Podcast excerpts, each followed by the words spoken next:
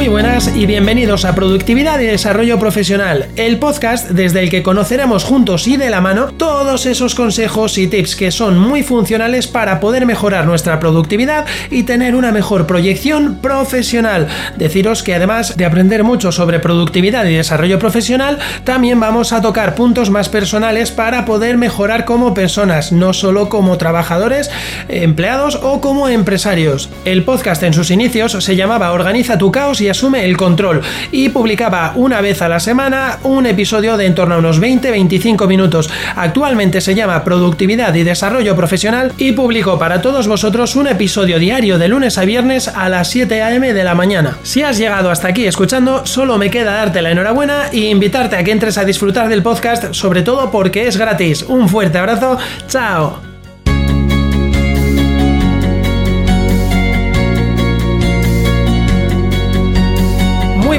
Y bienvenidos un día más a Productividad y Desarrollo Profesional.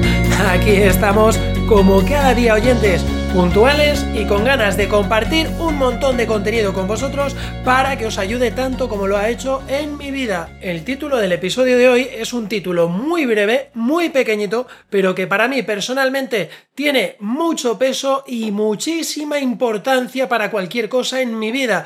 El título de hoy es ¿Cómo no temer al cambio? ¿Cómo podemos olvidarnos de tener ese temor por los cambios o por las cosas nuevas que van llegando a nuestra vida? Tener miedo es muy malo, pues hoy os voy a hablar de cómo quitaros ese miedo, minimizarlo y hacer que desaparezca para que podáis realizar cualquier tipo de cambio en cualquier ámbito de vuestra vida, ya sea el personal o el laboral, porque estaréis conmigo que vivir con miedo no es vivir. Desde luego, yo al menos lo que pienso es que para vivir atemorizado por los cambios que pueden acontecer en mi vida, preferiría no vivir. Pero como tengo la obligación de vivir porque no me pienso suicidar, vamos a ponerle solución a este problema que muchas veces nos paraliza, nos deja fríos e inmóviles ante la adversidad. Así que para ponerle solución a este tema del miedo, el frío, el pánico al cambio en nuestra vida, he cogido tres puntos fundamentales para que podáis ponerle solución como lo hice yo, amigos. Y el primero de estos puntos es que os recomiendo que cuando entréis en pánico en una de esas situaciones que va a suponer un cambio en vuestra vida, es que os preguntéis por qué tenéis miedo de esa situación. ¿Vale? Tenéis que pararos, sentaros, no os pongáis nerviosos y preguntaros por qué estáis sintiendo miedo en ese momento. Os pongo un ejemplo muy práctico.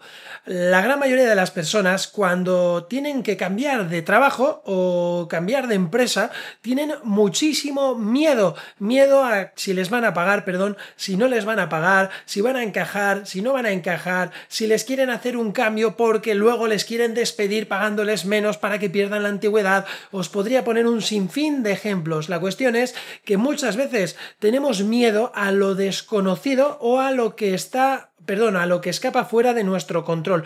Ese es el miedo real. Y si todos entendemos que en la gran mayoría de los casos es nuestro cerebro el que se inventa el peligro, porque no habiendo pasado nada, lo que hacemos es decirnos que va a pasar algo que seguramente nunca llegue a pasar.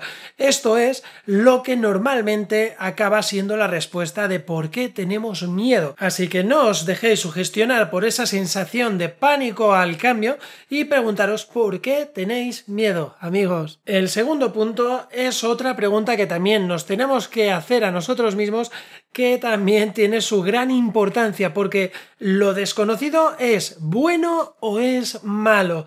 A ver, muchas personas suelen decir el famoso dicho de mejor malo conocido que bueno por conocer, que son personas que, como en otros episodios os indico, son personas segurolas, que quieren estar seguras de todo y controlar al 100% la situación. Y es que es casi una afirmación que llevan contando varias generaciones durante años y años que se nos ha metido a muchas personas en la cabeza y nos impide ser o hacer muchas cosas en esta vida porque lo desconocido ni tiene por qué ser malo ni tiene por qué ser bueno, simplemente es algo desconocido y para poder determinar si es bueno o es malo, solo podemos hacer una única cosa que luego nos permitirá dar respuesta a si es bueno o es malo, que es tirar para adelante con todo y descubrir si esa cosa desconocida para nosotros era buena o mala. Y como siempre me gusta poneros ejemplos, cuando os digo esa cosa me refiero a cualquier tipo de cosa como puede ser el puesto de trabajo, que dejas tu puesto de trabajo y vas a una empresa nueva para poder saber si es bueno o malo ese desconocido, ese empleo desconocido para ti, esa empresa desconocida para ti, solo tienes dos opciones.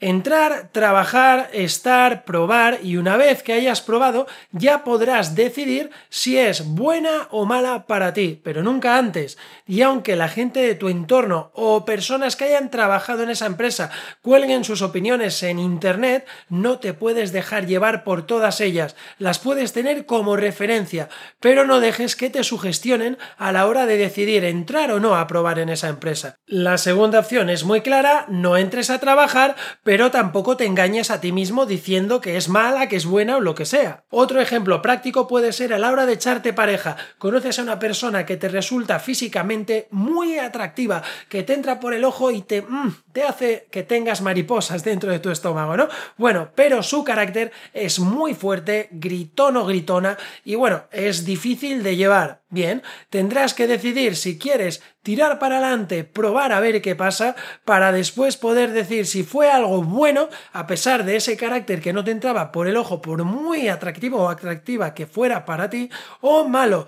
Nunca puedes decidir si algo es bueno o malo sin haberlo probado. Y esto es algo que quiero que se os meta en la cabeza, porque no hay dicho en la historia de la humanidad que nos pueda permitir seguir teniendo miedo a los cambios o a las cosas desconocidas, ¿vale? Entonces, quédate con esta conclusión. Lo desconocido ni es bueno ni es malo hasta que tú mismo lo hayas probado. Bueno, y el tercer punto es muy, muy interesante, porque una vez que comprendas que no tienes por qué temer al cambio porque lo que tienes que temer es a tener que entender por qué tienes miedo, eso es lo que te debería de dar miedo. Pensar por qué tengo miedo a algo que nunca he vivido y que nunca he probado.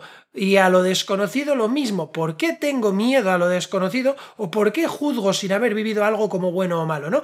Una vez que dominéis estos dos puntos, el tercer punto es muy sencillo de entender te ha llegado la hora de innovar y recuperar el control total de tu seguridad en ti mismo o en ti misma, ¿vale? Con esto, ¿qué os quiero decir? Con que te ha llegado la hora de innovar. Pues bueno, si ha llegado el momento en el que tú te entrevistas con esa empresa, te gusta todo lo que te comentan, horarios, qué tipo de tareas vas a tener que hacer a lo largo del día, la remuneración te parece estupenda, bien, ¿qué te queda? Quitarte los pájaros de la cabeza de ese miedo a lo desconocido, de ese juzgar si es bueno o malo, si te conviene o no, para innovar. Innovar significa hacer cosas nuevas. Renueva tu mentalidad, renueva tus pensamientos e innova. Piensa todo lo bueno que te queda por delante para descubrir trabajando en esa empresa y todo lo bueno que te queda para aportar, para, perdón, para poder sumar a la empresa. Tienes que aportar a tope, ¿vale? Y recupera el control en ti mismo. Tienes que tener 100%, perdón, o en ti mismo Tienes que tener 100% seguridad en ti mismo porque el miedo ya no habita en ti. Lo que habita es una fuerza y una energía vitales que te van a empujar hacia adelante para sortear cualquier peligro. Y una vez sorteados estos peligros solo te queda poder determinar ha sido una bonita experiencia y puedo decir que ha sido algo bueno para mí o ha sido una experiencia un poco caótica, ha sido mucho caos el que he vivido y la verdad que he estado muy estresado y lo he hecho todo francamente mal, porque no estaba nada a gusto, ¿no? En este caso podrías decir que ha sido una mala experiencia, una mala sensación y por lo tanto ha sido un desconocido malo para ti. Esto sería un poquito lo que es para mí empezar a tener cierto conocimiento para entender cómo no temer al cambio. Si queréis que ampliemos más la información, ya sabéis que solo tenéis que escribirme un correo electrónico o a través de contacto en mi web barra blog comercio y emprendimiento.business.blog y estaré encantado de resolver vuestras dudas. Hasta aquí el episodio de hoy amigos, así que espero que toda la información que comparto hoy con vosotros y con vosotras os ayude mucho a no tener miedo al cambio, Vale, espero que podáis por favor aplicar esto que para mí es fundamental para poder tener una vida digna y que psicológicamente afrontemos un montón de situaciones del tipo que sean de la mejor manera posible. Muchísimas gracias como cada día por llegar hasta aquí, hasta el final del episodio. Hoy he estado dentro de tiempos y voy a llegar justo a los 10 minutitos y poco cumpliendo con la promesa que os di de hacer un episodio entre 6 a 10 minutitos recordaros que desde mi web barra blog comercio y emprendimiento.business.blog tenéis todo el contenido de cada episodio en la nota a modo resumen con los puntos más importantes del episodio y que al final de la nota podéis descargaros la nota completamente gratis desde el botón descarga. Por otro lado, tenéis la página contacto para que para poder escribirme con cualquier duda que tengáis, cualquier sugerencia, si queréis darme vuestra opinión de si os gusta más o menos el tema sobre el que he tratado, si queréis que amplíe la información del mismo o que no vuelva a hablar de ello porque no os interesa ni lo más mínimo.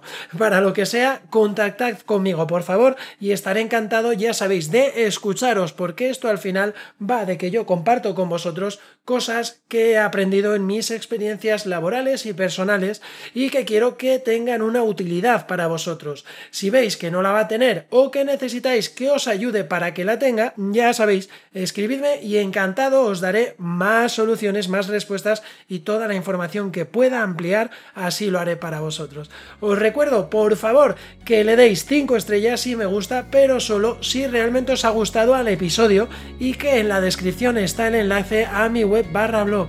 Muchísimas gracias una vez más chicos y chicas por llegar hasta aquí. Mañana a la misma hora puntuales nos volvemos a escuchar. Un fuerte abrazo, chao.